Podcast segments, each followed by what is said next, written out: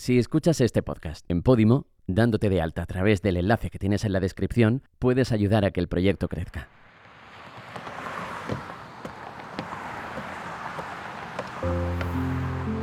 Le he dado mil vueltas a cómo debería arrancar esta nueva temporada de La Ley del Ojalá. Intento asumir que hay gente ahí al otro lado esperando este episodio, que muchas vienen a escuchar a la invitada y otras vienen a imaginarse que estamos en esa casa con chimenea a la que necesitamos escapar mucho últimamente escapando del ruido, de las pantallas y de los vídeos. La ley del ojalá nació solo con la idea de hablar con gente que cumplió uno de sus sueños. Porque ¿qué es eso de tener que tener solo uno? Y de cómo han vivido ese proceso desde que lo imaginaban hasta que ocurrió. Presenté esta idea al hotel al que estoy entrando ahora mismo, el Hyatt Centric Gran Vía, porque alguna intuición extraña me decía que este sitio era especial. Y aquí estoy, en un ventanal mágico, en dos sillones mirando a la calle a través del cristal. Y de nuevo, sin vídeo.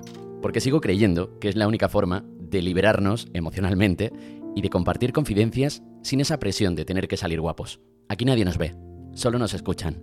Así que seas quien seas, te doy la bienvenida a la nueva temporada de La Ley del Ojalá.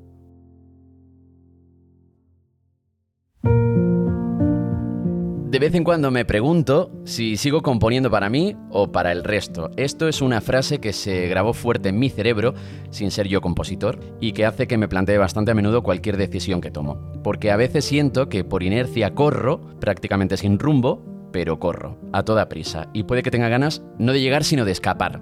De salir de donde estoy, de un agujero tan oscuro que no me deja ver ni siquiera lo que tenía tan claro hace algunos años, pero de repente llegan luces que te hacen sentir que el camino está ahí y solo tienes que dejar de andar y dejar de correr. Vivir en una película no es nada fácil, pero me aferro a eso de que las películas siempre acaban bien. Y spoiler, no siempre acaban bien. Pero si en este camino me cruzo con gente como ella, al menos la película discurre entre comedia y drama. Y el barco yote tiene la segunda parte que nunca nos regalaron esos malditos creadores del barco yote. Bienvenida a la ley del ojalá, una de mis personas favoritas del planeta, Mayalen, chica sobresalto. ¡Qué bonito! Tú también eres una de mis personas favoritas del planeta. Oye, qué orgullo. Me hacía muchísima ilusión tenerte aquí, Mayalen. A mí también. Siempre lo digo y es como que me costará mucho dejar de, de decir que toda la gente que viene es gente que me hace mucha ilusión que venga, porque la primera, segunda y supongo que la tercera temporada estará llena de gente a la que le tengo cariño y a la que me apetece mucho ver en este ventanal de Gran Vía, en el Hyatt Centric, mirando un poco ahí a la, calle con tanta gente y aquí como un poco todo tan en silencio que se para un poco el tiempo aquí en, en esta habitación. ¿Cómo estás? Muy bien, eh, me gusta esto porque encima que yo odio esta calle con toda mi alma, porque, porque siento que la gente se me echa encima y veo como lo peor del ser humano, ¿no? El capitalismo y el comprar y, y la gente que no te deja pasar, el otro que te choca, ¿no? Encima yo, como no estoy bien de la cabeza, cuando cruzo un paso de cebras, veo como la gente se me tira encima, o sea, Sí, sí. se me hace una cosa rara en la cabeza porque he sido agorafóbica.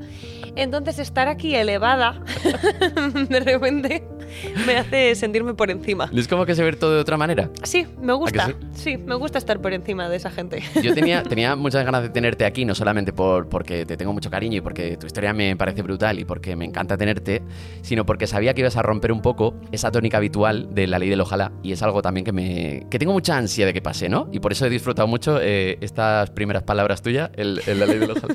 Siempre estamos hablando de Gran Vía, de la calle de los sueños, qué mágico, ¿no? Pasar por ahí teniendo un sueño y, y esperar que se cumpla mientras vas de camino a Zara eh, a doblar camisetas. Y estaba seguro que te ibas a cargar todo eso desde el primer minuto. Lo siento.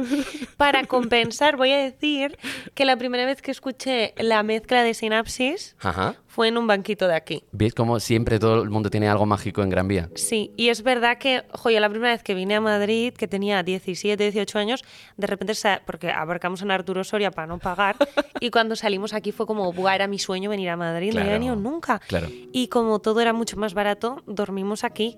O sea, me acuerdo que por 50 pavos la noche cogías un hostalucho Claro. que la ventana daba a Gran Vía. Además, a mí me parece como muy bonito todo esto, ¿no? De, de Gran Vía, pero también hay que decir que te vas a una calle para allá y la decadencia es máxima, ¿eh? Claro, a mí es lo que veo lo más feo del ser humano Claro. aquí.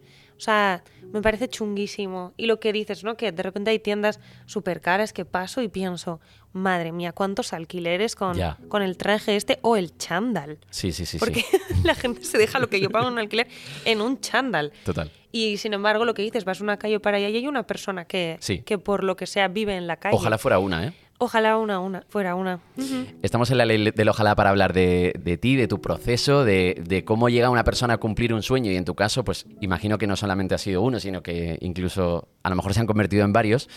Y me hace mucha ilusión siempre arrancar mirando la foto de, de- de este episodio.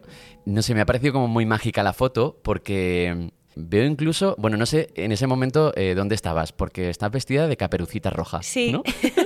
Es que a mí me gustaba mucho disfrazarme Sí. de lo que fuera y a mi Aita le gustaba mucho sacar fotos. Vale. Entonces era muy guay porque luego íbamos con el carrete y toda esta cosa romántica Claro. preciosa. A mí me gustaba muchísimo que me sacara fotos, cosa que es que ahora no me gusta nada, pero eh, me dijo, me puso de caperucita, me sentó dentro de una cesta y me dijo, pon cara de que tienes miedo. Oye, pues sí, porque yo decía, tiene cara como de que viene el lobo, ¿no? Sí. Claro. Y entonces puse esa cara y, y es, es brutal. De hecho, la presentó a no sé dónde aquella foto y estuvo expuesta. Claro, es que tienes mucho miedo en la mirada. Mm. O sea Lo que- hice súper bien. No sé luego dónde se ha ido ese talento, la verdad. Fue pura interpretación de pequeñita. Efectivamente. Oye, qué bueno. Pues de hecho estaba un poco preocupado porque digo, igual estaba en un momento malo. En ese... Y no, ¿no? No, no, me dijo, pon cara de que tienes miedo. Oye, qué bien. Sí. Y entonces en ese momento tú recuerdas cosas de ti misma porque a mí me hace mucha gracia cuando la gente de repente dice, no, yo es que soy cantante desde los dos años. Yo con dos años no tengo ningún recuerdo, Obviamente. creo. No, yo es verdad que tengo recuerdos desde muy pronto. Vale. No sé exactamente por qué, porque yo luego tengo muy mala memoria para otras cosas. Pero en las cosas de la vida tengo súper buena memoria. Pero ya antes de los dos años, algún recuerdo de la guardia tengo de una vez que me mordió un niño porque la profe me dijo, dile que venga porque no venía. Y entonces yo fui como me había dicho que le dijera que viniera, él no Claro. quería venir y lo agarré. Y me pegó un mordisco en el brazo. Eso me acuerdo de mirarme el brazo y ver los dientes en el brazo clavados, tío. Pero de recuerdos como así de eh, querer ser cantante, porque tú eres cantante ahora mismo. Sí. ¿Tiene, ¿Cuándo empieza eso en un niño pequeñito? Porque imagino que todos los niños cantan, todas las niñas cantan, pero ¿en qué momento eh, a tu alrededor se empieza como a tener la idea de que, oye, esta niña tiene toda la pinta que va a ser cantante? Sí, es que yo creo que mm, nos pasa a los que no maduramos, ¿no? La gente madura y entonces decide otra cosa, mm, mejor, más factible, más sana para la cabeza, para el bolsillo. Pero luego hay una cuadrilla de gente que por lo que sea no maduramos y nos quedamos ahí. Mm, No sé cuántos años tendría, pero realmente muy pocos. Muy de pequeñita. Sí, no me recuerdo veterinaria, por siempre me han encantado los animalitos y así, pero no recuerdo querer hacer otra cosa. Desde ver eh, o escuchar a Madonna, todo esto, y luego ya, bueno, llegó servicio de lavandería y a mí me cambió la vida. ¿De Shakira? Shakira, Qué bueno. Sí. No sabía esto. sí, sí, sí. El anterior lo tenía en cinta, porque Qué maravilla. soy del 94, ya empiezo a notar estas cosas. Y el siguiente ya fue en disco. Y yo tenía muy claro que quería ser como Shakira. Y bailaba muchísimo, o sea, luego me di cuenta que bailaba fatal y dejé de hacerlo. Luego lo volví a hacer. Luego te obligaron a hacerlo, de hecho, ¿no? Sí. En algún momento de tu vida que luego rescataremos. Vale. Seguramente. Oye, ¿cómo te imaginabas todo esto de pequeñita? ¿Cómo sueña una niña que es ser cantante? A mí esto me inquieta muchísimo. Yo me lo imaginaba mucho con la parte con la parte precaria que yo la he romantizado muchísimo del barcoyote, de Flashdance, todo Claro. esto. O sea, era como que yo sabía que iba a tener que comer mierda de alguna manera, pero creía mucho en que el final de la peli era bueno y que iba a triunfar y que yo iba a tener algo especial que alguien iba a ver, Claro, seguramente un hombre, siempre. y que me iba a mí a llevar a hacer cosas, ¿no? O sea, como que todo iba a ir como en un camino más sencillo y siempre llevada por alguien. Recuerdo en mi imaginación mucho eso. Y brillar, por supuesto, brillar y triunfar. Sí. Hay una conexión muy bonita con el barco yote nuestro y es que no todo el mundo acepta este amor por el barco yote y nosotros abanderamos este amor puro por el barco Por yote. supuesto. Y mm, sigo creyendo que es una película que no se, que no se conoce, que se ha quedado como en las chicas que bailaban en la barra. Y por ejemplo, hay una cosa que acabo de caer, que si yo no me equivoco, nunca se ve como un hombre de la industria le da una oportunidad a Violet. No. De hecho, es que es, es curioso el caso del barco yote porque ella no quiere cantar. Claro. Ella quiere hacerle las canciones a la peña. Quiere ser compositora y lo más fácil hubiera sido hacer una película sobre una cantante que triunfa. Eso es. Ella quiere ser compositora, no quiere que se la conozca. No. No. Y de hecho el- el- la película acaba con, con su sueño cumplido viendo a Alien Rims Sí. haciendo canciones suyas. Sí, ¿Y te aferraste entonces fuerte a esa película? ¿Cuándo la viste? muchísimo. No sé cuántos años tendría. Yo creo ¿Más que la pequeñita? habríamos sacado del videoclub. Posiblemente por ahí, ¿no? Yo soy el 94, claro, la habría visto más mayor. Sí. Pero yo me acuerdo que yo le decía a mi aita, quiero ver esta, y él me decía, vale, y le daba igual que fuera para mí que no. Entonces no sé con cuántos, la, con cuántos años la habría visto, pero pues habría sido la época también de Flashdance Claro. y así. Yo qué sé, que tendría ocho años o así. Puede ser. No lo sé, era más esta cosa de, de ir a la ciudad, de, de tener una vida difícil. Me seducía la- esa imagen, tío. Y yo no sé por qué, porque realmente es una mierda, ¿no? Luego lo vives y dices, ah, pues no molaba tanto, ¿no? Pero, pero sí, me seducía muchísimo. Luego está el novio este tan tóxico. Sí. eh, no Pero es, sé. es que ella sale muy bien de eso, ¿eh? Súper bien. Ella sale, ella se, se enfrenta, ella está trabajando, no puede ir, oye, pues tal. Pero ¿te has aferrado tanto a esa película que has proyectado incluso hasta un robo? sí. Ujú. Sí, robo. Bueno, en la casa que vivo ahora, nada más llegar, me robaron un mueble que dejé en la acera un momento. Y luego nos abrieron. Antes de eso, nos abrieron la furgoneta también y se llevaron la pasta del El de la furgo no tuvo ninguna gracia Ninguna gracia. y de hecho fue un momento, Sí. un punto de inflexión importante. Sí, a mí me dolió mucho porque la gente compra merchan para apoyarte. Claro, Porque camisetas bonitas hay mucho más baratas aquí en la Gran Vía. sí. A coste de que pruebes otra cosa. Pero claro, lo compran para ayudarte. Entonces, de repente, yo haber perdido ese dinero ya no era cosa de, buah, qué mierda que he perdido esta pasta, sino qué falta de respeto a la gente porque, vale, no tengo la culpa porque me han abierto la furgoneta Claro. unos desgraciados. Pero a mí se me ha olvidado la caja ahí dentro. Ya, Porque la caja siempre la subíamos al hostal, siempre. qué putada. Y ese día se nos pasó, justo ese puñetero día. Yo cuando vi la furgoneta abierta y todo tirado por el suelo, las camisetas como que salían del... De, Es una de sensación hiper difícil de, de explicar lo que sientes cuando sientes que te han robado. Sí, A mí me pasó justo en el coche en una mudanza. No sé por qué hice un viaje muy pequeñito y todo lo demás lo dejé en el coche, en una zona bastante conflictiva de mi querida Sevilla, que me ha dado tantas alegrías en, en la vida. Bueno, de esto que dejé el maletero lleno de cosas y dije, total, mañana voy a por el resto y, y ya está, no pasa nada. La tenía como a una calle de mi casa. Y al día siguiente descubrí que me había dejado la ventana del coche abierta. hostia. Y entonces, en ese momento en el que yo estoy sentado en el coche y veo que no está el cacharrito para cargar el móvil, ahí dije, han entrado en el coche. Porque no estaba ese cacharrito. Y claro, pensé en el maletero automáticamente en todo lo que tenía. Lo tenía absolutamente todo. Cintas de pequeñito, mis discos, toda mi ropa, Pero ¿y se llevaron esas cosas? todo. ¿Para qué quieran esas cosas? Ya, me dio mucha rabia y abrí el maletero y estaba vacío. Había un zapato, solamente. Sí, y es como muy complicado de explicar lo que sientes, ¿eh? Sí, porque es como si estuvieran de alguna forma como mancillando algo que para ti es importante. Sí. Ya no es el, el valor físico que tiene eso, ni económico, sino eso, una cosa que para ti es importante. O sea, como si alguien le da una patada a mi perro por la calle, ¿sabes? Sí. Lo mismo. Tú con un trocito de mí no te metes, macho. Total. Mm. Bueno, estamos hablando de robos de coches, no sé muy importante. Y es que conmigo pasa esto, Claro, que claro. tengo un déficit de Sí. atención. Y yo estaba como en la Mayalen niña y en la Mayalen pequeñita. ¿Cómo te llevas con los niños? Estupendamente. ¿Te gustan? Me gustan muchísimo. Eh, tuve una temporada que no porque yo trabajo mucho con niños. Claro. Y entonces es verdad que gastas mucha energía y tú tienes que aprender muchas cosas más que ellos a veces. Claro. Pero acabó en un amor completo y los echo de menos muchísimo. Qué bueno. Sí, y encima creo que se me dan bien. Hubieras quedado muy mal si hubieras dicho que no te gustan los niños. ¿Por qué? Beso, tía Mayales, de pena que tengo un, feliz día. Un feliz día, que, que me Mateo, ¿cómo son tan monos? ¿De dónde has sacado esto? ¿Cómo es ese Ay, momento no de se que me lío? entiende nada. Mira, mira. Otra vez. Beso, tía Mayales, de pena que tengo un, un feliz día. Un feliz día, que, que me lío. Son increíbles. ¿Cómo tío. son? A, a mí es que me encantan. O sea, porque se les ocurren cosas todo el Claro. rato y no sé, no, me gusta hablar con ellos. Eh, Si te juzgan, te juzgan a la cara, te ponen caras raras. Luego se quedan mucho a, a Vicky, eh, pues son los hijos del hermano de Bruno. Y de repente un día yo tenía un brócoli de peluche en el coche Sí. que le voy a pedir perdón a la persona que me lo regaló porque me lo regalaron un bolo. Pero es que se me rompió el corazón. Y ella me dijo, ah, qué guay. Y le dije, es un brócoli majo. Y entonces estaba ella, ¿puedo coger el brócoli majo? Y todo el rato, todo el rato. Y el último día se lo regalé. Y iba ella con el brócoli majo, o sea, todo el rato. Y decía, ¿ves un brócoli majo? Es un brócoli majo.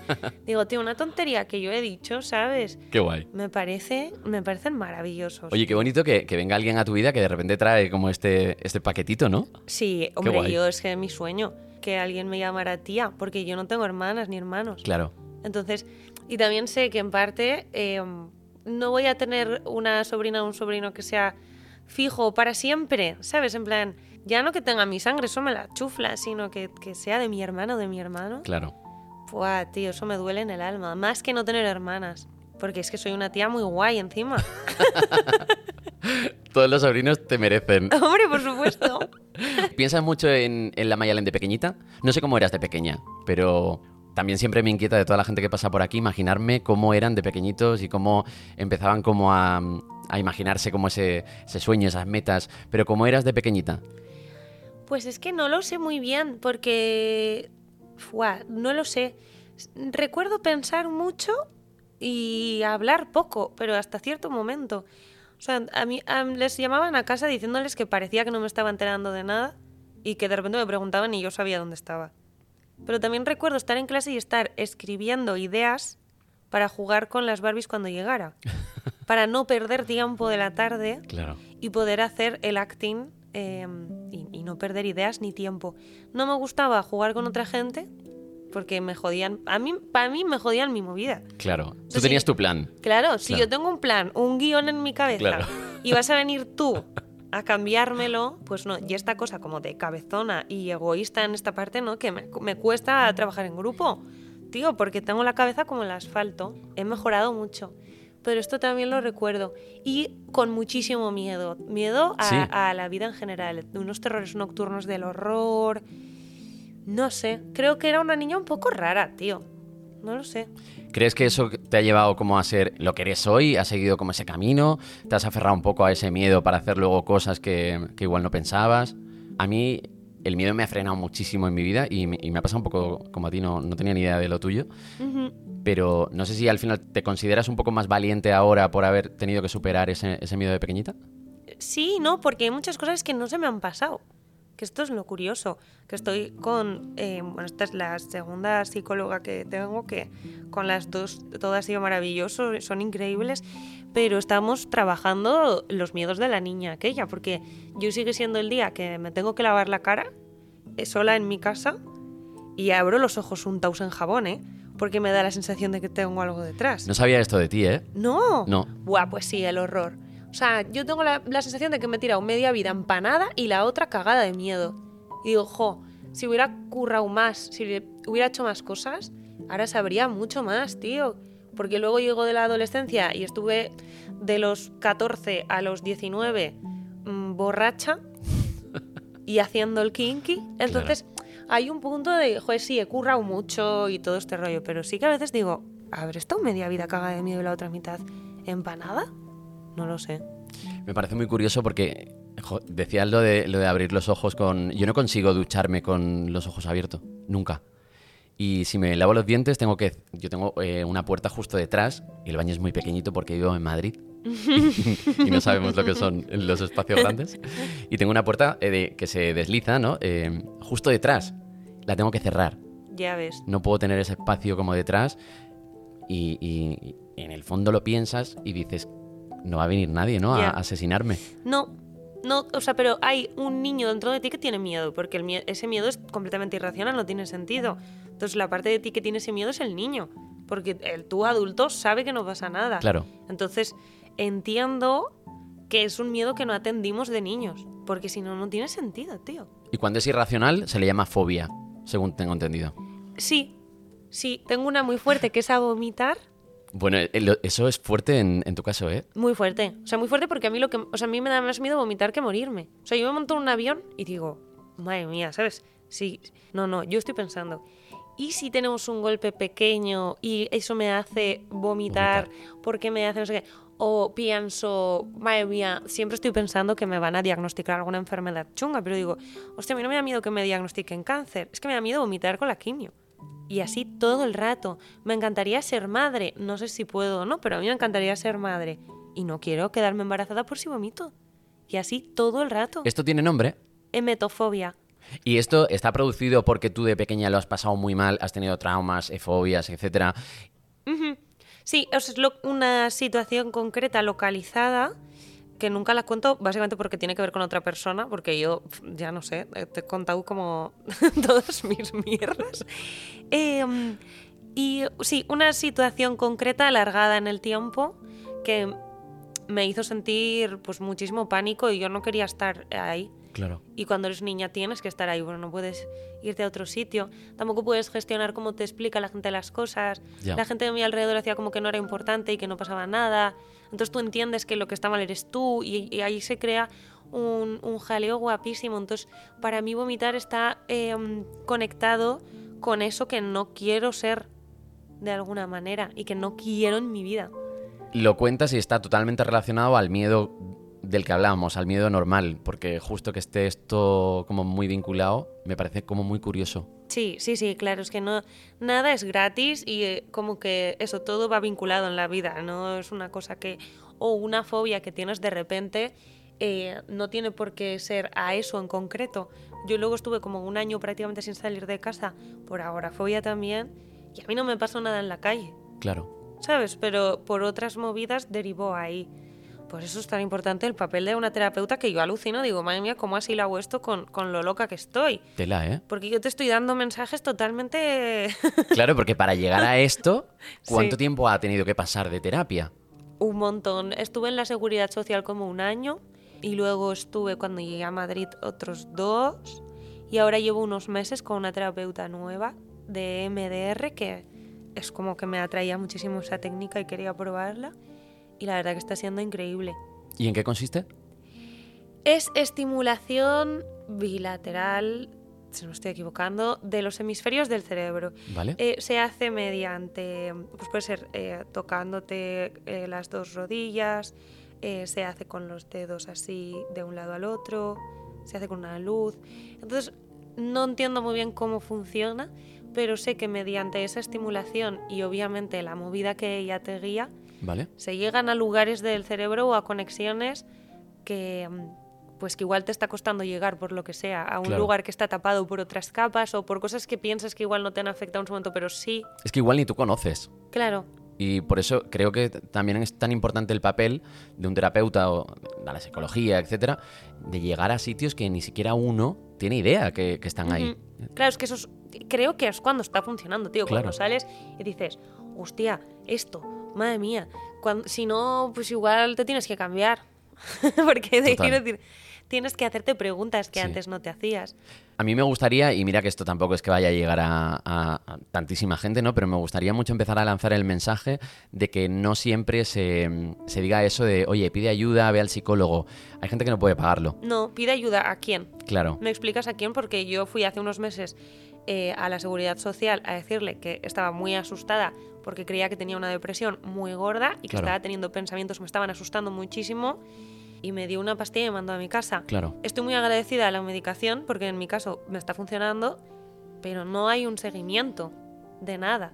Entonces, la medicación está muy bien, pero tiene que ir acompañada. ¿Qué pasa? Que yo ahora estoy trabajando muchísimo y soy una privilegiada que Claro. puedo pagar mm, mis 85 euros de sesión de terapia. Yo es que lo he pasado muy mal aquí, ¿eh? O sea, eh, con el mensaje de tienes que ir a terapia, eh, tienes que pedir ayuda, es que, claro, eh, y es que muchísimo tiempo en tu vida que es que literal tú no puedes No pagar puedes. una terapia. Entonces creo que hay gente que lo está pasando muy mal ahora también por esto, porque te flagelas también porque no vas a terapia, porque no puedes pagarlo y es un bucle que todavía te lleva a un sitio peor. ¿Cómo vas a pagar eso? Si, la, Sí. o sea, si es- vivimos en una situación precaria económicamente de los alquileres, de todo.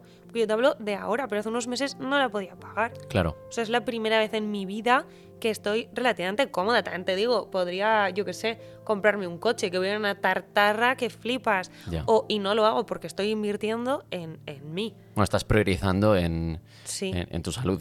Pero la gran mayoría de la gente no puede pagar eso, tío. O sea, basta ya de ese mensaje. Sí. Y es que se acabó hablando de la salud mental con una frivolidad. El otro día una- tengo una amiga, una de mis mejores amigas es psicóloga, y hablando con ella me decía, eh, está genial que se hable de salud mental, pero todo el mundo que está hablando de salud mental son pacientes.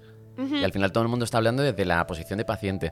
Ojo, tampoco es la posición ideal como para lanzar consejos y, y mensajes. No, de salud mental tienen que hablar las personas profesionales y Claro. lo que tiene que pasar es que la salud mental sea prioritaria dentro del sistema público cuando es una puñetera epidemia lo que tenemos. Total. Es que no tiene ningún sentido que se estén valorando ingresar a gente con que se quiere suicidar según lo agresivo que haya sido ese intento, porque de alguna manera no tienen recursos y tienen que como catalogar a quién podemos dejar ingresado, que esta persona tiene riesgo de morir. Es fuerte, ¿eh? Es que es muy fuerte. Entonces, en vez de tanto decir en los stories de Instagram, ve a terapia, ve a terapia, salud mental, que te has puesto a llorar, pero no tienes nada, eh, hay que pedir salir a la calle. Yo sabía que a mí la médica de cabecera no me iba a mandar a salud mental, Claro. pero yo lo pedí y hice una instancia, por lo menos que quede constancia de que se necesita. No sé, digo yo. Hemos hablado de robos de coche, de la vivienda, de psicología, De vomitar. de vomitar también. Pero no hemos hablado de qué pasaba en tu casa cuando tú decías que querías ser cantante. Ah, muy. O sea, yo creo que no me creían, pero como cuando decía que iba a ser vegana. Se lo tomaban como un juego, ¿no? Un poco de... Sí, pues tenía muchos pájaros en la cabeza y en algún Claro. momento madurará. Ya. O sea, yo recuerdo a mi aita, Mañana, pero vas a tener que pagar facturas, mañana, pero a ver, y también esta cosa de voy a ser Shakira y él, no, Shakira ya existe, Pues voy a ser Madonna. ¿sabes? Tendrás que ser otra cosa, ¿no? Claro. Pero es verdad que yo creo que no creían que yo pudiera llegar a donde estoy, aunque lo desearan, obviamente me quieren a morir, pero Claro. no creo que creyeran que iba a llegar aquí. Pero al mismo tiempo todo lo que yo pedía para poder llegar me lo daban en la medida que podían. Muy importante esto, ¿eh? Sí, quiero ir a clase de música, pues yo creo que Claro. decían, ay Dios mío, ¿dónde va esta? Claro. Pero ¿Dónde bueno, que no quede por mí, ¿no? Eso es, Claro. pero me pagaban la escuela de música. Claro. O tengo que ir a no sé dónde con la guitarra. Ellos sabían que me iba hasta un pueblo no sé dónde, a un garito que iban a venir dos gatos a verme. Pero aún así, si yo no podía ir porque no llegaban los buses, me llevaban. Qué O bueno. me acompañaban con el coche. Entonces, bueno, creo que bastante bien. O sea, tampoco creo que sea fácil tener una hija como yo. Justo te iba a decir que se juzga como muy rápido el papel de los padres, ¿no? De hay que ver que no nos ha apoyado, que le han pedido que estudie derecho, pero qué difícil tiene que ser como padre o como madre vivir algo como esto y también estar preparado. Y esto a lo mejor es egoísta, ¿no? Pero voy a sufrir un montón si mi Por hija supuesto. sufre y no lo consigue y si se queda en el camino y si no llega donde ella en su cabeza está imaginando llegar, ¿no? Sí, o sea, ser madre o padre creo que tiene que ser un proceso mental del copón. Creo Claro. que absolutamente nadie está preparado, menos en la edad de mis padres. Ellos no habían pasado sus procesos propios y de repente tenían que pasar los míos. Claro. Y encima yo les salí cucu. Entonces, claro, no he tenido en ningún momento la típica familia idílica, ¿eh? de esta cosa que, no, tengo una fe-". No, o sea, en mi familia han pasado cosas de todo tipo.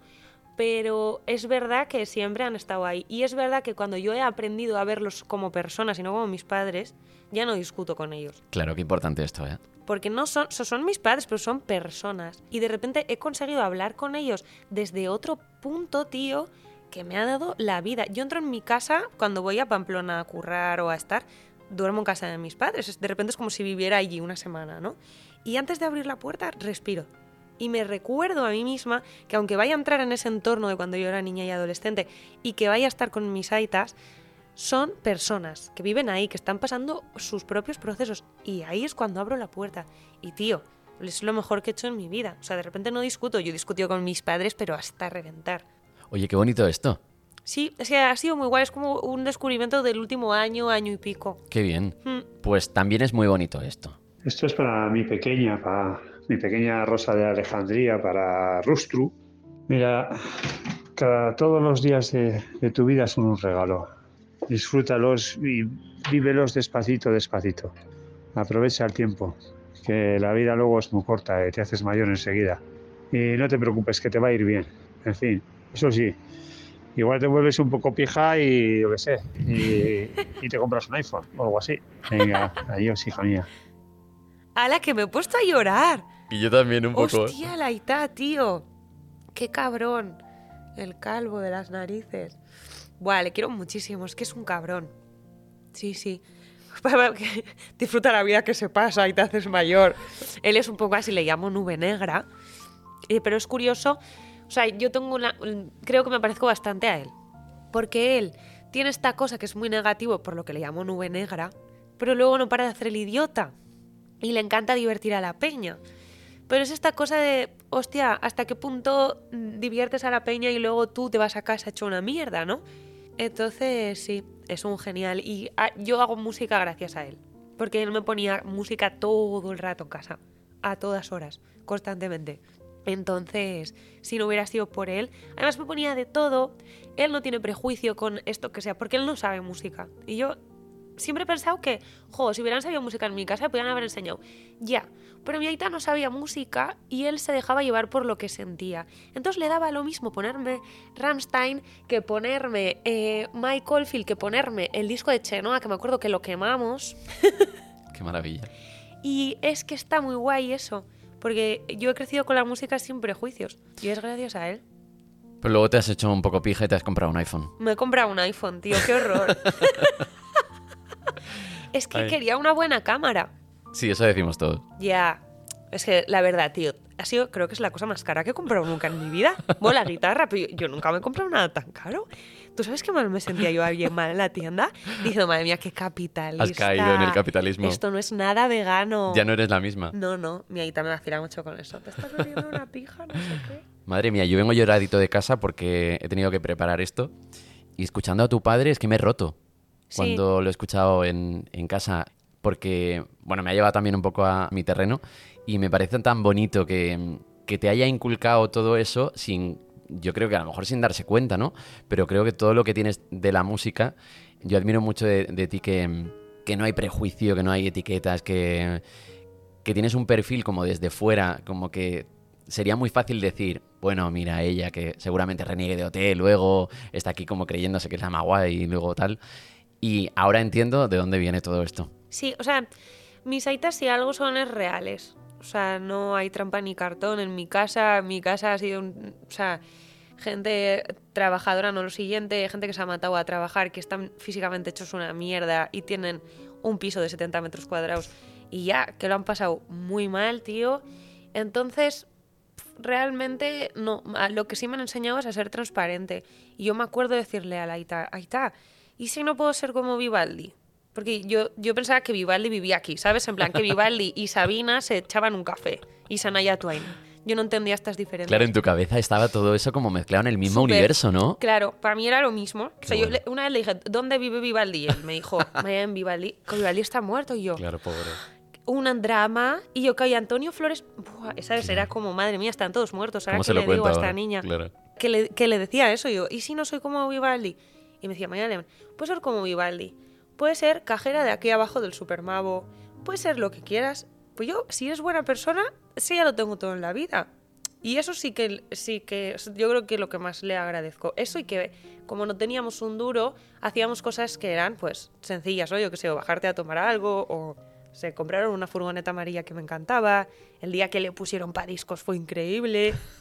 Y él era como, "Buah, esto está guapísimo, ¿sabes? En plan, esto es lo- el plan más guay que podemos hacer, bocata de chorizo en las pres. Y eso les agradezco mucho porque a mí me ha hecho millonaria eso. O sea, ya me he comprado un iPhone, pero pff, si no me lo compro, tampoco me pasa nada. Ya. Ya ves, nunca me había comprado nada tan caro en mi vida. Es que me la chufla. Me la chufla irme a un hotelazo o a un hostalucho. Me da igual. Entonces, a mí eso me hace millonaria.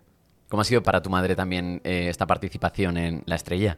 Qué risa. Es que mi mamá me encanta que venga a las cosas porque yo creo que si hubiera crecido de otra forma o en otra época o con recursos, con Claro. alguno, porque ha tenido absolutamente ninguno, habría hecho algo artístico, tío, porque Sí. ella es súper salsera. Qué bueno. Mi mamá es muy salsera, le encanta. Entonces cuando le llevo, le encanta conocer a la gente, le encanta ver cómo son las cosas por detrás. Qué guay. Sí, le gusta mucho. Entonces eh, fue muy chulo y luego que la entrevisté para hacer un reel Sí. y guau, estuvo guapísimo, porque le hablé de mí como, ¿cómo es Mayalen? ¿Cómo no sé qué, no sé cuántos? Y fue, tío, también como súper revelador. En Qué plan, guay. "Ala, ma, ¿qué ha pasado? Ella también me dijo, guau, es que de repente no te veía a ti. O sea, de repente estaba hablando de ti a otra persona, no te veía a ti. Oye, qué momento más mágico, ¿no? Guau, fue súper bonito aquello. Y la estrella eh, a mí me, me impacta mucho también conociendo tu historia y ahora indagando un poco más, que es eh, algo eh, totalmente literal, ¿no? Sí, sí, De todo tu el rato. infancia, de tu, de tu historia.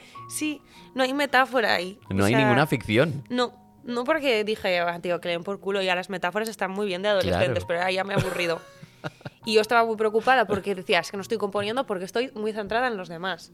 Y a mí siempre me la ha chuflado el resto porque siempre he sido muy punky y ahora de repente me preocupa muchísimo.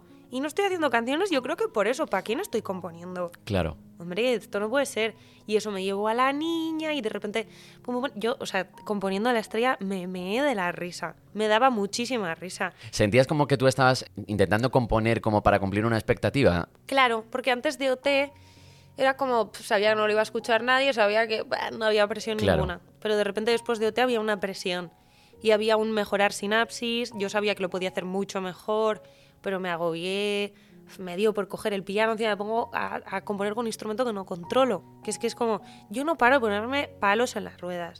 Me pongo excusas. Y digo, no, es para cambiar de ambiente. No, es para ponerte palos en las ruedas. Absolutamente siempre, tío. Lo hago todo el rato. Entonces me cagué. Pero yo no quiero componer para la gente. Sí. O sea, luego de repente cuando es para la gente es chulísimo. Pero la esencia tiene que estar en ti. Porque si no, ¿qué vas a contar la historia de qué? Y además sirve como para todos los sectores y todas las profesiones y, y para todas las historias. ¿eh? Yo cuando escuché ese inicio, te juro que me rompí a llorar porque te das cuenta que estás a lo mejor siguiendo por inercia un camino que dijiste una vez, no sé dónde, pero te escuché decir como que había que revisarse los sueños. Sí.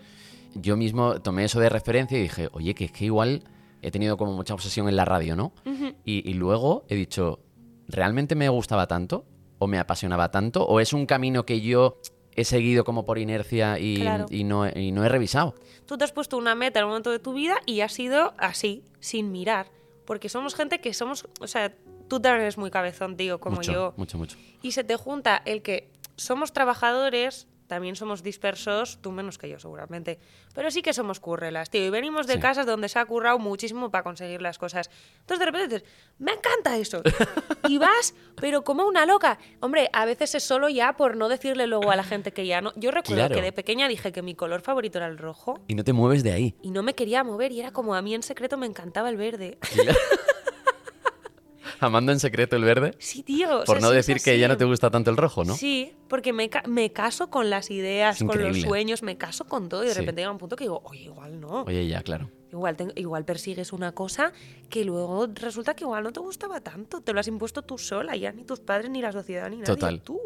Oye, ¿cómo se vive hacer un concierto para nadie? O de repente dos personas. Es algo que admiro muchísimo y no por romantizar como esto de lo que hablamos, sino por cómo luego te armas de valor de seguir intentándolo. Ya. No lo tengo muy claro porque ese día tú te vuelves a casa pensando que es el último. O sea, dices, hasta aquí. Siempre hay un hasta aquí, hasta aquí. Pero pasa algo dentro de ti que te hace volver. Es como cuando sabes que el tabaco te está sentando mal y piensas, este será mi último piti y al día siguiente vuelves a fumar. No entiendes de dónde sale esa inercia porque no tiene ningún tipo de sentido. Hombre, gracias a Dios la música no es así de tóxica y de mala. Pero es súper adictiva. Pero es muy adictivo, sí. Hay algo que te dice, jo, ¿y si sí mañana, no? Ya. Ostras, ¿y, y si, ¿y si paro ahora y justo estaba al llegar? Entonces, pero claro, hay, hay gente que no llega nunca. ¿Y has vivido mucho ese momento de hasta aquí? Sí, todas las veces. Es que yo cada vez que bajaba un escenario decía, no vuelvo. Todas, desde la primera. Ahora ya no. Pero desde la primera, ¿Y a qué te aferras cuando pasa eso? ¿En qué piensas? Creo que, en- que nada, porque yo me iba muy negativa a mi casa llorando muchísimo, pero luego de repente al día siguiente cogía la guitarra, me ponía de pie con la guitarra en el espejo y decía, es que está chulo esto que hago. Ya. O sea, de repente es como, es que está guapísimo. Y esa adrenalina de antes de empezar, de acercarte al micro, oírte el aliento en el micro y empezar a tocar, tío. ¿Cómo no voy a vivir eso? Y eso aunque haya tres, lo sientes. Lo que pasa es que, pues eso, a nivel de pasta y de muchas cosas, es horrible. Pues que ese momento es, que es una adrenalina, una cosa. Claro, y supongo que es un chute de, de dopamina y de hormonas a muerte que, que también te crea adicción. Claro. Pero yo es que no quiero ni salir de fiesta ni me sabe hasta mal, pero a mí me da pereza viajar, es que prefiero ir de bolo. Es que no me quiero ir de vacaciones, es que me quiero ir a tocar. Y se nota mucho, ¿eh? Y creo que, que no siempre pasa y no toda la gente tiene como esa vocación por la música. Hay gente que tiene vocación por un montón de cosas que rodean a, a la música, pero creo que lo tuyo es como imposible darse cuenta cuando se te ve en directo, en una sala. Qué guay. Es brutal. Es que me gusta, se, se genera algo chulo y yo me gusto. Qué bien esto. Creo que estoy muy enganchada a la sensación de gustarme, porque el resto del tiempo en mi vida no me gusto nunca. Yo me tengo manía desde que me levanto hasta que me voy a dormir, tío. Digo, ¿por qué todo el día con esta tía, con esta voz, con esta cara? Es que no la aguanto. Y me subo al escenario y se va eso. Wow, voy a seguir haciendo terapia para que no, para que no pase, pero, pero tío, en el escenario va y me gusto de repente. ¿Te aferraste entonces también a un personaje justo por esto? Sí, sí, sí, por supuesto. Por supuesto. Era como, Mayalen es esa que no se aguanta. ¿Cómo voy a subirme ahí si no me aguanto? ¿Cómo voy a enseñar algo que a mí me parece una puta mierda? Me parece como hacer zumo con naranjas podridas. O sea, la gente dice, no, es que yo cuando estoy súper triste compongo. Yo cuando estoy súper triste me tomo un diazepam y me meto en la cama y no me quiero despertar nunca. Entonces, no me vendas la moto de que cuanto peor estás más compones, porque es súper tóxico, tío, para la gente que lo escucha también. Entonces, cuidado, porque tú de una naranja podrida vas a hacer un zumo de mierda. No, no, si es que es totalmente real y es un discurso que en el mundo de la música se vende muchísimo, ¿eh? Sí, sí. Esto de no, yo necesito estar mal para componer. Igual si estuvieras mal realmente no tendrías fuerza ni siquiera para coger un boli. Yo no, o sea, yo lo que es no. Es verdad que puedes eh, ir cogiendo notas, que pasan cosas en tu cabeza, que de repente cuando estás mejor puedes viajar a ese momento un segundo para no ahogarte tampoco, pero creo que hay que hacerlo con cuidado. Es como, pues que me voy a meter en un jardín porque no entiendo nada de técnicas de interpretación. Pero cuando en clases de actrices y actores me cuentan que hacen cosas que se parecen a las que se hacen en una terapia de psicodrama, por ejemplo, ¿no? Digo, hostia, esto no se puede hacer sin un psicólogo o una psicóloga de por medio. Tú no le puedes decir a alguien, viaja a algo que te haya hecho muchísimo daño en tu infancia y proyecta a la persona que tienes delante. Eh, igual no, igual no. Igual me meto yo también en jardines, pero eh, se nota luego, ¿eh? Sí, ¿no? La gente que pasa por esto. Hombre, por favor. O sea, aunque sea que vayan a, terapia fuera de allí, pero lo mismo igual no se lo pueden pagar. Claro, claro, claro. Pero madre mía, creo que sin tener ni puñetera idea, por favor, siendo una mediocre, creo que hay que tener cuidado con dónde te metes. Sí, volvemos un poco como al romantizar, pasarlo mal para conseguir cosas, ¿no? y no hace ninguna falta. De verdad, no hace falta estar en un abismo para crear. No hace falta. Cuando estás en el abismo, viene muy bien crear. Ahí sí que es necesario. En el abismo es necesario crear lo que sea, una tortilla. Porque lo primero, cuando, cuando estás en ese abismo, lo primero que tienes que hacer es intentar ponerte los pantalones. Y eso ya es crear. Y de ahí a las canciones, a los cuadros, a la interpretación, a lo que quieras. Pero primero tú tranquilamente ponte los pantalones, levántate de la cama si puedes. O sea, porque es que vamos a ver, es que me cansa la gente. Qué importante esto, ¿eh? Sí, tío. Sí, porque si no puedes pensar, o, te vas a acabar tú autoboicoteando, eh, autoboicoteando relaciones, pensando que quizás si estás feliz y enamorada no puedas hacer canciones bonitas de desamor. Es que no es verdad, no es verdad. ¿Y cómo importante ha sido la gente que te ha rodeado bien para que puedas hacer otro concierto y para que puedas presentarte a Operación Triunfo y para que puedas al final volver a tu casa y, llevar una vida normal y que no se te vaya la olla y al final rodearte bien, que creo que es súper importante y muy difícil a veces dedicándote a lo que te dedicas. Sí, yo, o sea, tengo a Gorka, Chapa y Aritz, que son, o sea, pues los amores de mi vida, tío. Em, los conocí además a través de música y, y, es que son mi familia. O sea, son la familia de verdad que yo he elegido. Está mi cuadrilla y está mi familia de sangre y lo que quieras, pero es que lo que tengo con ellos no lo entiendo. De hecho, hay un punto con ellos de que también me gusto. Y también me parece muy guay que a los que se... ¿Sabes esta cosa de por estar bien rodeada no se te va la piña, tal? En plan, que la gente te... Ellos son... O sea, yo les tengo que poner los pies en el suelo a ellos. Ellos confían tanto, tío, que es que es maravilloso. Y yo, cada vez que me han dicho, ojo, es que ten cuidado que no se te vaya la olla, ojalá se me vaya la olla un poco. Yo tengo la autoestima muy mal, ojalá a mí se me vaya la olla un poco. Es que me haría muchísima ilusión verme flipada por un día. Claro. Y ellos son mis flipados, tío. Ellos son los que creen tanto en lo que yo hago en mi puñetera casa que uno dedican un montón de tiempo a esto cuando están hasta arriba de cosas personales y de curro y dedican muchísimo tiempo a una mierda que se me ocurrió a mí en mi casa. y están conmigo desde hace 10 años, tío. Aguantan que vaya a la tele, que no sé qué, que fue decisión de todos. Yo les pedí permiso, entre comillas. Yo les dije, ¿creéis que es bueno para el proyecto que yo intente esto? O sea, pero no soy yo sola. Yo sin ellos, a mí ellos me dicen mañana que abandonan el proyecto y yo ostras, me plantearía muy seriamente si puedo seguir sin ellos. Yo no quiero seguir sin ellos nunca. Pues dedican tiempo incluso hasta para responder a ¿Hay la un pregunta mensaje? de qué le diría a la Mayalen pequeñita alguna de ellas. A la Mayalen pequeñita le diría que escriba, que cante, que aprenda, que se caiga, que ayude y se deje ayudar, que espabile, que crezca y que no se olvide de esa versión de ella. Realmente no querría decirle nada por miedo a que nuestra interacción alterase el futuro. Solo querría verle por un agujero pequeñito y mandarle notas sin que sepa que soy yo, para animarle cuando le diese miedo salir de casa o montarse a un bus. Querría decirle que acelere el tiempo para que llegue ya a mi vida y la reescriba como ya ha hecho y sigue haciendo. Aquí te esperamos para jugar a las canciones. Ay, otra vez llorando. Es que es el mejor. Le quiero muchísimo. Le quiero muchísimo. Que espabile. Siempre dice, espabila. es que es el mejor, tío. Es el mejor porque a ti te da caña esta persona. O sea, él, te ve mal y no viene y te dice, ay, bonita, ¿qué te pasa? Te dice, vamos a solucionar esto. Explícame lo que lo vamos a solucionar. Venga, o sea, él afronta la vida así. Y ostras, le ha, le ha pasado de todo, tío, a esta persona. O sea, tiene una fuerza y una valentía que yo no he visto en mi vida. Y es el mejor. O sea, es, yo creo que es mi hermano. Qué bueno. Últimamente me he vuelto como súper pragmática y ya no creo. Antes creía muchísimo en las otras vidas, no sé qué. Y últimamente me da como pereza, no quiero. Pero solo creo en otras vidas porque creo que algo me ha pasado a mí con esta persona antes. Porque yo lo vi sabía que iba a ser importante para mí. ¿Es algo que notaste al conocerle? Sí, sí, del día uno.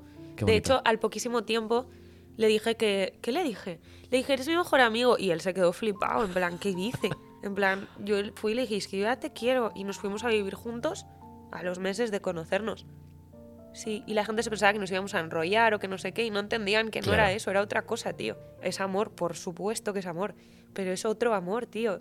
Yo por eso creo que, no sé, que hemos sido familia en otra vida o algo. Pues yo lo quiero a morir y cuando estaba en OT, siempre que tenía que tomar alguna decisión, pensaba, ¿qué me diría Chapa? O sea, bueno. necesitaba que la parte de mí que ya es Chapa, por todo lo que he aprendido de él, me hablara. Lo necesito para todo. Sí, es el mejor.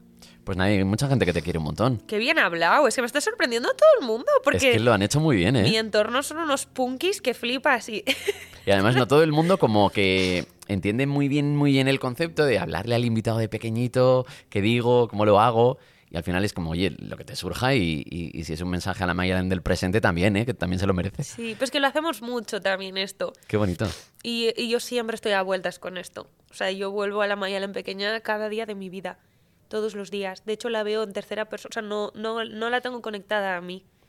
Veo una niña a la que quiero cuidar. Y ellos lo saben. Porque con Chapa he hablado, bueno, de todo. Hemos ido incluso, yo creo, un poquito más atrás en el tiempo y hemos hecho la misma pregunta a, otra persona. A la Mayalen pequeñita le diría que sí, que ya sobrevivirá a los 18 años, pero que tiene que dejar de subirse a los árboles como los demás, que ya encontrará la manera de canalizar toda esa energía. Le diría que no reparta todo el amor que tiene y que se guarde una pizca para ella. Le diría también que confíe en sus decisiones, si es que ya ha aprendido lo que quiere decir, que no se quede callada y que nunca pierda la esperanza de poder encontrarse con alguna hadita perdida. Le diría que en cuanto pueda cambie el color de su habitación y que cuando llegue el miedo lo abrace. Y para acabar, me sentaría en el suelo junto a ella, descolgaría un teléfono ficticio y le preguntaría si la pista de tenis está libre a las 5 para reservarla, rogándole con la mirada que nunca deje de jugar, que aunque el mundo piense lo contrario, las adultas también jugamos. ¡Ua, tío Irati! ¿Cuántas cosas ha dicho importantísimas? Lo de la pista de tenis es porque yo de pequeña jugaba a que era recepcionista de piscina. O sea, ¿quién juega. ¿quién juega a ser recepcionista de piscina? No lo sé, no sé por qué, me gustaba. Y entonces hacía como, escribía en un cuaderno, eh, pista de ping-pong, pista de tenis. ¿Y a qué horas la reservaba la gente? No sé por qué. Irati, tío. Buah, Irati es, l- buah, pues también de lo mejor que me ha pasado en la vida. Y lo mismo, la conocí y pensé que me había enamorado de ella Sí. a los 17, 18, iba a venir a mi clase ella, porque se cambiaba de instituto y me la presentaron. Y me dijeron, es súper vergonzosa, así que tendrás que tú hablarle y tal. Pero la vi y me quedé, que no me podía ni mover, tío, me quedé helada, tiene unos ojos azules, tiene una cara, tío. Y si existen los ángeles, eres tú. No se puede aguantar. Claro, en ese momento no entendías muy bien tampoco esa sensación de, de amor absoluto, ¿no? Claro, no, no, no, yo no lo entendía. Yo pensaba que me había enamorado de ella y ya está. Claro. estuvimos mucho tiempo que no llegamos a hacernos tan, tan, tan amigas porque yo tenía un bloqueo con ella que la admiraba tanto que no podía ser yo misma. Ala. Y luego se me pasó y las dos nos quedamos sin nada que hacer cuando acabamos bachiller y nos dedicamos a estar juntas todo el rato haciendo cosas absurdas. Cosas absurdas, eh, vamos a tu mascota y cuando no mire la de la tienda tocamos al conejito. Nos dimos dos golpes con el coche tremendos, primero parado. O sea, cosas absurdas. Ir al bingo, o sea, era esto. Entonces, ir a ti a mí me ha enseñado a jugar y me ha enseñado a, a- a volver a ser niña. Sí, porque, porque con ella juego, tío. No sé, es la mejor persona, la persona más pura que he conocido en toda mi vida. Dudo que conozca a alguien más puro que Irati. Y eso que ahora ha aprendido a enfadarse. Y ha aprendido que ella también tiene, tiene mala hostia, porque ella creía que no. Pero ella es genial. Mira, a los 10 y no sé cuántos, a los 19, 20 le dio una crisis porque ella decía que no sabía cuál era su don. Sufrió. es que no tengo don. Decía, ay, es que es así todo el rato, todo el rato. Lo descubrió al final. ¿Cuál le dijo que era su don? Joder, lo hemos estado hablando ahora que hemos estado juntas en Lanzarote de vacaciones. No me estoy acordando, pero será como ayudar a los demás o algo así. Enseñar a jugar a los demás, tío. Sacar lo mejor de la gente su don. Que es el mejor don que se puede tener en el mundo. Qué gente más bonita te rodea y cómo me hubiera gustado que nos, hubiéramos conocido de, en esa edad. Ya ves, habríamos sido súper Sí, la de hacer el imbécil por ahí, Sí, ir a más. conciertos. Sí. Pero siendo justos, eh, fue muy bonito también la forma de conocerte. Fue chulísimo porque yo te estaba comprando camisetas sin Sí. saber quién eras tú. Sí. O sea, en un momento de mi vida en el que yo tenía una marca de camisetas, intentaba desvincularme de Operación Triunfo Lo siento mucho. porque me superó un poco ese momento. Y, Normal. Y claro, llega un día en el que mi teléfono explota porque una chica en Operación Triunfo tiene camisetas de mi marca en ese momento, de Pitita. eh, y todo el mundo cree que esa chica se llama Falafel. Efectivamente. es que yo, que no sé dónde te habría descubierto. Claro, Zara llevaba camisetas tuyas, yo creo. Claro, yo creo que ahí ya... una, mar- sí, una, tirada de los dos. sí, eso, colaboración. Justo. Pues no sé si sería de eso. El caso es que yo estaba buscando camisetas en las que yo pudiera escribir lo que yo quisiera. Que no era fácil, ¿eh? No era nada fácil. No, no, es nada que claro. fácil. Todo el mundo decía, vaya, joder, has hecho una cosa que al final, oye, lo puede hacer cualquiera. Digo, que se te hubiera ocurrido Haberlo a ti. hecho tú, gilipollas. es verdad, es que... Claro, era una camiseta en la que tú podías poner la, la palabra que tú quisieras. Claro, Sí. y con su punto al final. Y la- el puntito y la tipografía era como un poco el, el- que se reconocía, ¿no? Sí, Fácilmente. Sí, sí, Sí. muy chula, tío. Todo. sí. Y todo era de muy buena calidad. Sí, luego eh, mucho cuidado con dónde se fabricaban, eran veganas, no se utilizaban en suelos que eh, estuvieran explotados de mala manera. Es que yo no puedo comprar en cualquier sitio. Claro. Entiéndeme. Porque Sí, tengo sí. demasiados principios y es que los odio. Total. Pero tú cumplías todo. Sí. Era todo perfecto. Y yo quería escribir falafel en dos camisetas. Yo, de hecho, claro, me acuerdo de ese pedido antes de conocerte y antes de saber quién eras, etcétera. Porque, claro, yo a Borja le dije, hay una chica que ha pedido dos camisetas que pone falafel. ¿Tú te crees? ¿Sabes por qué es? Igual no te lo he dicho nunca. Nunca lo he sabido. ¿Has visto cómo conocí a vuestra madre? No. Es que hay Tengo un que verla, ¿eh? momento en el que Robin le quiere decir a Ted que le quiere, ¿Vale? pero no se atreve. Vale. Y entonces hay un momento que le dice, Ted. eh", Y él le dice, ¿qué? Algo así. Y ella le dice, falafel. Falafel. Ahora me gusta muchísimo más nuestra historia. Nunca te lo había contado. Nunca. Y nunca te pregunté por si era algo como algo un poco más personal, ¿no? Tuyo de... Pues por eso me encanta falafel. Claro. Eh, la cosa es que llegaste a, a comprar esa camiseta de un color, te la llevaste a Operación Triunfo y de repente las camisetas que, típicas de todo el mundo con su nombre, Operación Triunfo ese año decide hacerla de ese color. De ese color. Que era- es que eran iguales. Y todo el mundo lleva su nombre y tú llevas falafel. Sí. Entonces, Twitter reventó de por qué Mayalen llevaba una camiseta que ponía falafel y el resto una con su nombre. Ya, tío. Es que encima yo no me estaba dando cuenta de No, que no, eso no. podía ser un meme. Yo estoy tan tranquila y digo, ah, pues son del mismo color, fíjate, fin del asunto. Tú no piensas que nadie vaya a estar hablando de ti en Twitter, por mucho que te digan, ya he visto otras Claro, ediciones. Bueno, que claro, no, claro. tío, yo no estaba tanto en redes. Y tú ahí además te aislaste muchísimo y de hecho eh, casi que no, que no querías que, que eso acabara, ¿no? Que va, yo no quería que me devolvieran el móvil. Yo estaba más contenta que claro. Yo quiero mucho a mi gente. Claro. Pero me vino muy bien alejarme de ellos. Porque eh, es que si no cojo una PO chungo, es que no puedo dar dos pasos sin ellos. Claro. Entonces me vino súper bien, es genial. Y encima no tenía que salir de una casa. Y Todo tenías, tenías clase, tenías música, tenías gente que te quería adentro. Maravilloso. Claro. Eso es la mejor experiencia, vamos, de mi vida. Pero yo pues, no sabía que era un meme. Luego cuando salí flipé. Luego te pedí otras dos Claro, es camisetas. que luego hicimos muy bien la, la acción. Ah, la la tauromaquia hicimos. Claro, total. Es que la liamos un par de veces juntas, ¿eh? Sí. porque somos Claro, porque como además fue un, un Operación Triunfo pandémico, os sacaron de la academia. Sí. No voy a indagar mucho en Operación Triunfo porque yo creo que ya este tema está un poco pasadillo. Pero mm, sí me impacta mucho como que de repente te llegue una persona como Noemi, la directora de la academia, se sienta con vosotros en un salón y os Sí. dice, chicos, ahí fuera hay una pandemia. Sí, nos leyó No- un comunicado directamente. Claro, no se puede eh, abrazar a la gente. Eh, hay gente que se está muriendo. En los hoteles son hospitales. Todo esto lo recibís vosotros en ese momento y no sé si el mismo día o al poco os dicen eh, hay que parar el programa, os tenéis que ir a vuestra casa, pero cuando salgáis no podéis abrazar a la gente. Y literalmente era a casa y no puedes salir y no puedes ver a tu abuela que llevas eh, dos meses sin verla, ni a tus amigas, ni a nadie. Normalizar esto, o sea, es fuerte haber vivido esto, ¿no? Sí, sí. Y además yo siempre pensaba, joder, se ha muerto gente, tío, a ti no se te ha muerto nadie. Claro. Eh, tú has hecho conciertos luego ese verano, me hice una gira de 13, 14 bolos, titi.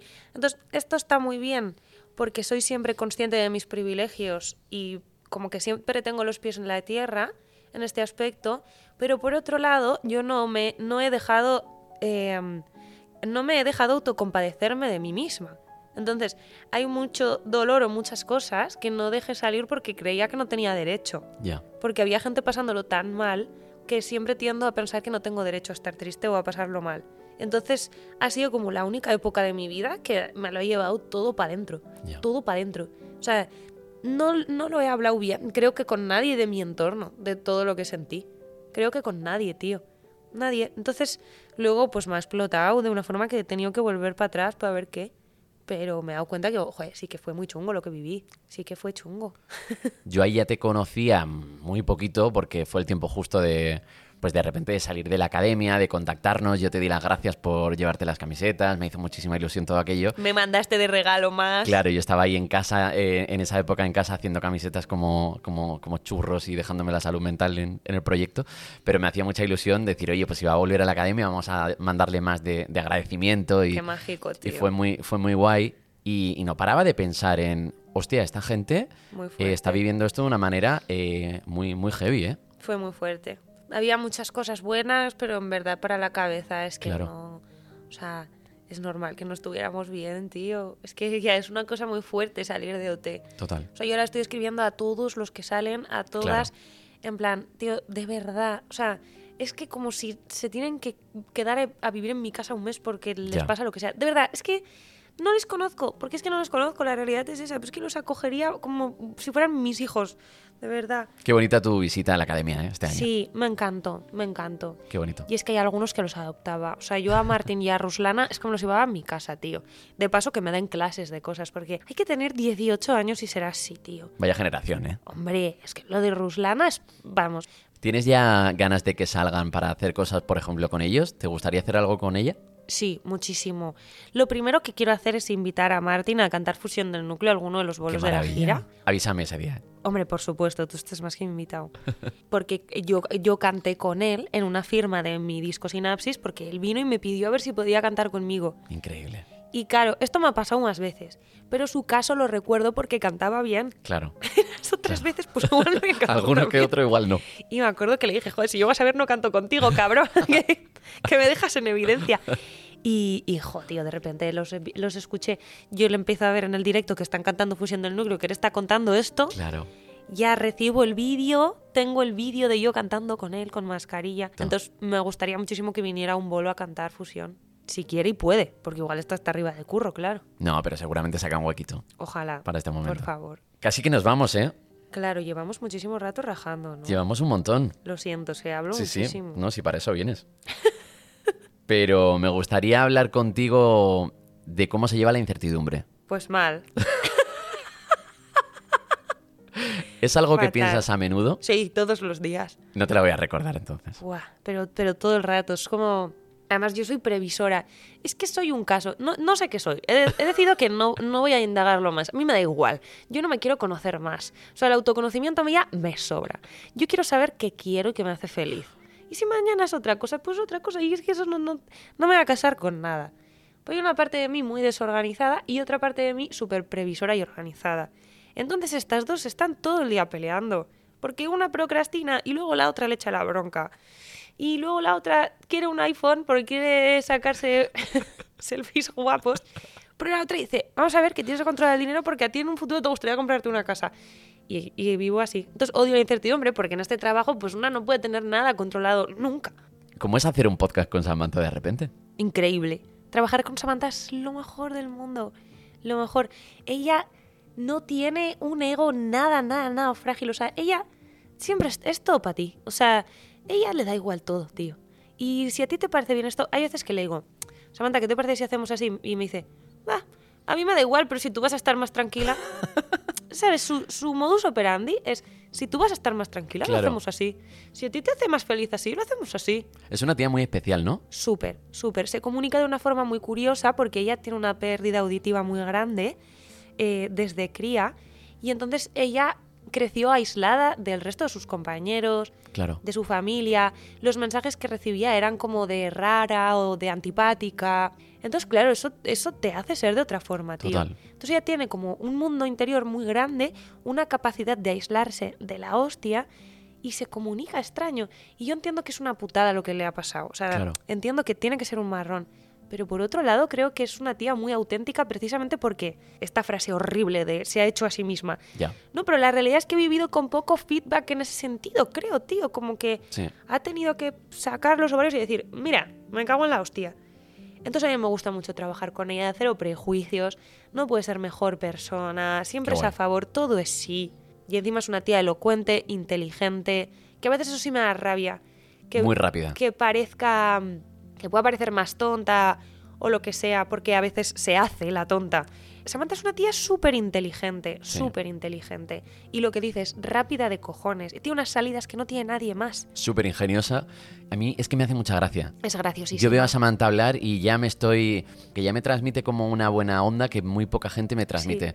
Y luego creo que si Samantha te dice algo bueno y algo bonito, siempre lo tendría, lo acogería como con es mucha ilusión. de verdad. Sí, porque Sí. si estás siendo gilipollas también te lo va a decir. Exacto. Sí, y es sí. que eso es una maravilla. Qué bueno. Sea, a mí que venga, Mayalen, ¿qué, Mailen, ¿qué, qué mierda Mailen. estás haciendo, no? Mailen. Va, Y el día que me viene y te, me dice algo, Claro, ese día es increíble. Si es que lo- no nos abrazamos. claro. Nos queremos muchísimo y no nos abrazamos porque las dos somos así. Pero el día que empezamos a decirnos cosas, eso no para nunca. Es, es la hostia, Samantha, tío, yo la quiero morir. Se ha rumoreado mucho que ibas a participar en Benidorm Fest, o al menos tu nombre son- sonaba como constantemente. ¿Te ha hecho ilusión que el público de Eurovisión, público difícil donde los haya, porque aman Eurovisión y porque les importa muchísimo la candidatura, dé tu nombre como con tanto cariño y tanta efusividad? Muchísimo, muchísima ilusión, un montón. Precisamente por eso, porque sé que es algo muy importante para ellos y para ellos y que de repente quieran que vaya yo, es como, hola tío, o sea, me estáis como dando una responsabilidad o creyendo que yo puedo hacerlo así de bien, ¿no? Claro. Me- eh, no sé, me... Que, que me pone contenta, tío. Me, como que me honra, ¿sabes? Sí. No sé cómo se dice ahora mismo. Me- es que me está saliendo una palabra como que es muy antigua. Me congratula. Me congratula. Me gusta, Pero me se va a quedar así. Me congratula muchísimo. Lo que pasa es que le tengo mucho respeto. y Yo he estado, o sea, no me escondo, he estado todo el año intentando componer algo para presentar al Benidorm Fest, pero es que no he estado componiendo. Claro. Es que he tenido una crisis del copón. Entonces, sí he hecho cosas. He hecho, he hecho los retales, he hecho canciones. Tenía una que no la mandé, o sea, de milagro. Yo es que la iba a mandar. Y al final no la mandé. Se llamaba Bella Rareza, que en algún momento quiero hacer algo con eso porque me encanta. Es por una canción de Els que se llama Beautiful Freak. Sé que no es la traducción literal, pero para mí sí. Y me la suda porque no, no Para sé eso es mi inglés. canción. Efectivamente. Eh, pero no la mandé porque es que creía que no estaba a la altura, tío Ya. no estaba a la altura y es una cosa que me tiene que tiene que representarles a ellas y a ellos y me tiene que representar a mí. Entonces, tengo que encontrar el combo perfecto. Lo voy a seguir intentando. No sé si será este año o el siguiente, pero yo lo voy a seguir intentando. Oye, qué bien, qué ilusión me hace. Porque también se podría caer en, en ver esto como con cierto aire de superioridad. Y me parece muy bonito que se respete al final a un público que justo lo que decías, como le, le pone tanta importancia a esto, Claro. creo que hay que estar como muy cómodo con lo que se presenta y creo que te tiene que representar a ti, pero también hay que pensar en que les guste y es como una Claro. mezcla muy difícil de encontrar. Sí, y hay que ser honesta y responsable con eso, tío. Claro, claro, tú claro. no puedes ir allá y presentar canciones a Cholón "Bah, porque la tenía hecha. Yo no. Yo le Ya. tengo más respeto al Benidorm Fest como para hacer eso. Qué bien. A todo en general, la verdad. Pero al Benidorm Fest en especial. Pues hay una persona que seguramente lo viviría contigo. ¿Quién? A la pequeña Mayalen yo pues lo único que le diría es que por supuesto jamás guarde sus ahorros en el congelador y que no se preocupe porque dentro de unos años será la mejor Violet Sanford de la historia y que, y que tendrá una persona a su lado que, que la adorará profundamente y que no querrá separarse de ella nunca más. Que te quiero muchísimo, muchísimo, muchísimo, muchísimo. Y ojalá haber conocido a esa, a esa niña con las mismas ilusiones que, que tenía yo, pero sin cantar bien. te quiero. Ay, Ana Medina, tío. ¿Cómo, es ¿Cómo Ana es? Medina? Qué suerte tengo con Ana Medina. Tengo una suerte. Porque encima ya tiene muchísimo trabajo. Está hasta arriba, tío, de curro. Y, y que curre conmigo. Yo es que me siento de agradecida. Y ya el hecho de que trabajar juntas nos haya llevado a hacernos tan amigas, tan amigas hasta el punto que es una de las personas más importantes de mi vida ahora mismo. Qué guay. O sea, es que se ha convertido de mis mejores amigas. Y tenemos también muchísimas cosas en común, nos parecemos mucho en muchas cosas. A veces nos rayan tonterías, las compartimos y que son las mismas. Eh, sí, somos las dos igual de pringadas en muchos aspectos. y luego creo que en otros muchos sorprendemos también. En Sí. plan, pues mira, ahora toma. Claro. Y es la mejor. La quiero, la quiero muchísimo, muchísimo, muchísimo. Qué bonito la admiración de Ana para con la gente que trabaja, ¿no? Como en- Sí. en tu caso, se la puede ver en un concierto como una completa fan de Chica Sobresalto. Sí, Y qué bonito que, que siga manteniendo eso después de tantos años trabajando en la industria y de haber conseguido todo lo que ha conseguido y que tenga como esa admiración con gente como tú. Ana es pura, tío. Ana, dentro de la industria, no ha perdido nunca esa emoción por la Nunca. música, tío. Y es, es muy difícil. Y encima se ha tenido que juntar con señoros que le digan que no sé qué, que, que es que es un mundo de señoros mm, asquerosos. Y ella ahí, ella ahí, escalando, ti, ti, ti, como una hormiguita, ti, ti, ti, ti, mira todo lo que ha conseguido, lo profesional que es, lo muchísimo que la quiere todo el mundo, porque yo siento que se me abren puertas muchas veces por ir de la mano de Ana Medina, tío Claro. porque la gente la ama normal. Entonces yo que, que me admire y que curre conmigo, es que me parece, o sea, tengo una suerte que no me la creo ni yo. Qué bonito. Hmm, Se le dice a un, a un tío, eh, anda, mira, qué bien toca la guitarra. No, Nunca, ¿no? no, no, no. De hecho, creo que era Carmen Boza que en su momento en Facebook hace chorrocientos años escribió que le habían dicho, tocas la guitarra como un tío Muy bien, y que a ella le había hecho ilusión.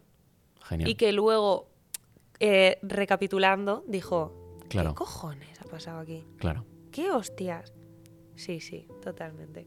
¿Y sigues viviendo esto eh, a menudo? ¿Te encuentras con este tipo de cosas?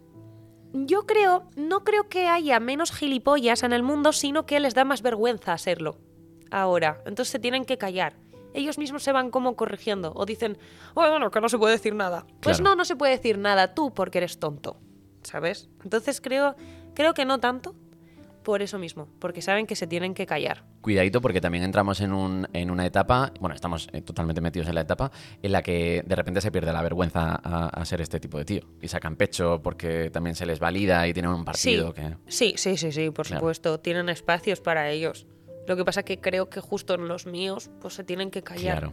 Pero sí, sí, sí, sin duda, sin duda, esos señores. Me gustaría eh, prácticamente ya acabar haciendo esto que no sé si se va, se va a escuchar. Oh, Porque es lo que hemos hecho con, todo lo que había no te he preparado. dejado seguir el guion, ¿verdad? No, pero ha sido genial porque em, casi como que tenía claro que lo tuyo iba a ser especial y que iba a disfrutar muchísimo de esto y casi no iba a mirar que llevamos un tiempo desmesuradísimo. Es que no me callo. pero creo que ha sido como la entrevista más bonita que podía haber hecho en La Ley del Qué Ojalá. guay, tío. Yo te quiero decir, porque al principio estás hablando de lo de preparar o no preparar. o- Tú tienes un combo muy guay y es que vienes como de un mundo muy clásico de hacer las cosas. Clásico en el sentido de cuidarlo, ¿no? Todo en tu cerebro es muy analógico.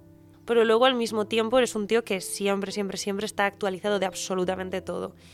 la gente que se prepara tanto a las cosas es la que puede improvisar. Tú no puedes no currar y luego salir e improvisar. Eso no funciona. Lo que pasa es que la gente ve a gente que ha estudiado muchísimo, que se ha preparado muchísimo y la va improvisando. Parece que sea fácil y que cualquiera lo puede hacer, pero no es así. Tú puedes hacer esto sin pensar casi o saltándote, rompiendo el guion, porque tienes un curro previo de la hostia. Entonces, la gente que se cree que puede, ah, sí, de forma genuina, sí, no, de forma genuina siempre hay trabajo detrás. Bueno, esto es como creerse que tú te puedes subir a un escenario y tocar la guitarra y cantar un montón de canciones sin ninguna preparación, ¿no? Claro, lo mismo. Y No- preparación no es estudiar, ¿eh? No, no, no, no, no tiene nada que ver. Claro. No tiene nada que ver. Es eh, lo que sea, pero es curro detrás y horas. Entonces, no es que lo tuyo es maravilloso, tío. Bueno, hemos eh, venido a hablar de ti, Mayalen. Poco lo he hecho para lo que soy. Nada, queda un botoncito, ¿eh? Solamente. ¿Queda otro? El último. Y hay que darle muchísimas gracias, además, a él. A la Mayalen pequeñita le diría que no se preocupe, que los monstruos van a desaparecer de la habitación, que sus emociones son válidas y que tiene el derecho y el deber de romper cosas, de llorar, de gritar, de jugar, que cuando sea mayor será muy lista, tanto que sabrá perfectamente cómo alejarse de todas esas cosas que ahora no le gustan, que encontrará hermanos y hermanas. También le diría que sí, que la premonición de su DNI es correcta, que el frío del cuerpo va a desaparecer, que cuando sea mayor jugará las canciones y que cambiará la vida de los que le rodean solo por el mero hecho de existir. Y también ponte auriculares. Es que es tontísimo. Porque estábamos juntos cuando lo ha grabado. Y me ha dicho, ponte música y cascos. Y yo, ¿vas a vomitar? Porque si vas a vomitar. Porque digo, que no quiere que oiga yo, ¿vas a hacer caca? ¿No te imaginabas lo que iba a hacer? No, Yo pensaba que estaba siendo todo súper descarado. no, o sea, luego sí, Claro. luego sí. Tampoco pensaba que iban a ser tantos y tan guays, entonces me he sorprendido igual. También porque es Qué que bien. escuchaba el de Siena, o sea, Claro. porque me encanta, entonces sabía que, que, que lo hacías, pero da igual, o sea, me ha emocionado igual. Bruno, tío, Bruno tiene una historia de vida que es increíble. O sea, un crío que ha aprendido candombe en Uruguay con su padre, em, que luego se vino aquí, que siempre la música por bandera. Es la persona más utópica que conozco. Y es increíble porque llega a cosas maravillosas porque él, él cree que todo puede ser. Y luego hay un punto que hay que decirle, oye, mira, pues igual no. Claro. ¿no? Esta cosa que a veces has- hasta me cabreo. Pero es la mejor persona que he conocido. Nunca tiene un corazón que es que no, no lo entiendo. No lo entiendo de dónde ha salido. Bueno, sí, seguramente de sus padres. De algún sitio viene. De sus padres. Pero bueno, más que entenderlo, igual es disfrutarlo. Sí, sí, sí. Es una persona con la que firmo con compartir mi vida porque es que es maravilloso, tío. Es que no hay maldad, no, no hay nada. Es maravilloso. Es de esa gente que lo sabes solamente mirándole. Sí, porque se ríe con los ojos, Sí. se le asoma el colmillo derecho, es monísimo. Sí. Qué bonito. Pues solo me queda darte las gracias por, por una entrevista increíble. Gracias a ti, tío, porque es que lo haces con un amor que haces que la persona que viene se sienta especial, pero desde antes, desde la tarde, con ese mensaje. Y luego con, con, con la gente. Es que esto es mucho curro, tío. La gente no se da cuenta. Es que lo haces muy bonito, de verdad. Yo me he sentido especial hoy, de repente. Pero lo tuyo me daba un miedo. Y, y al final me voy hoy, siempre me voy en una nube. Cuando, cuando acabo de grabar La Ley del Ojalá, siempre me voy en una nube diciendo, este es el mejor proyecto que he hecho en mi vida. Es precioso. Y justo verdad. antes de arrancar pienso, ¿para qué te metes en esto? Ya.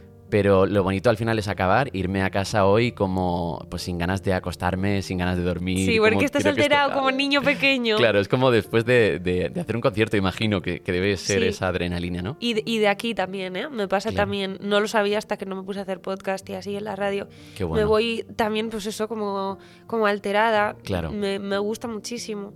Y es que lo has hecho muy bien. O sea, bueno, yo tenía claro que lo ibas a hacer muy bien porque conozco este proyecto mm, prácticamente desde que se te ocurrió, creo. Sí.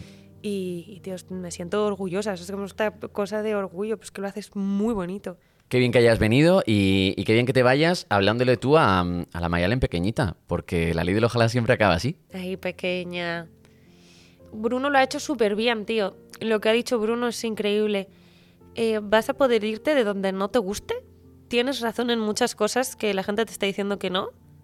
Hay muchos adultos que te rodean que son bastante gilipollas, tranquila. No le tienes que dar besos a quien no quieras. Cuando quieras dejar de hacerlo, lo dices. Y que vas a estar contenta. Te van a pasar cosas bastante random porque has salido rarita. Has salido rarita.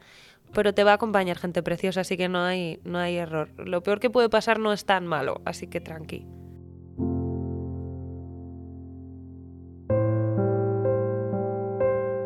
La ley del ojalá es aquella que hace que te paralices, que dudes de tus capacidades, hasta de tu talento y de ti. Es una ley que relacionan a la cobardía de querer y no poder.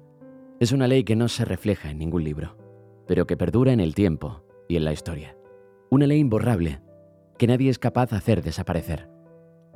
Es una ley universal, pero que algunas personas esquivan, o bien, o intentan por todos los medios no cumplir. Y eso es lo que hace que consigan lo que siempre soñaron. La ley del ojalá está dedicada a aquellas personas que eligieron el camino de luchar por lo que querían, a pesar de que las voces intentaron lo contrario. A pesar de ir a contracorriente, o incluso de sentir la soledad más absoluta como precio a pagar. Pero también habrá experiencias bonitas, caminos llenos de luz y encuentros mágicos. La ley del ojalá es un podcast en el que hablaremos de metas, de cumplir sueños y de perderse en la inmensidad de querer que pase lo que siempre quisiste que pasase y de repente pasó. Del camino hasta que llega, de si llegó tal y como lo había soñado y de si mereció la pena.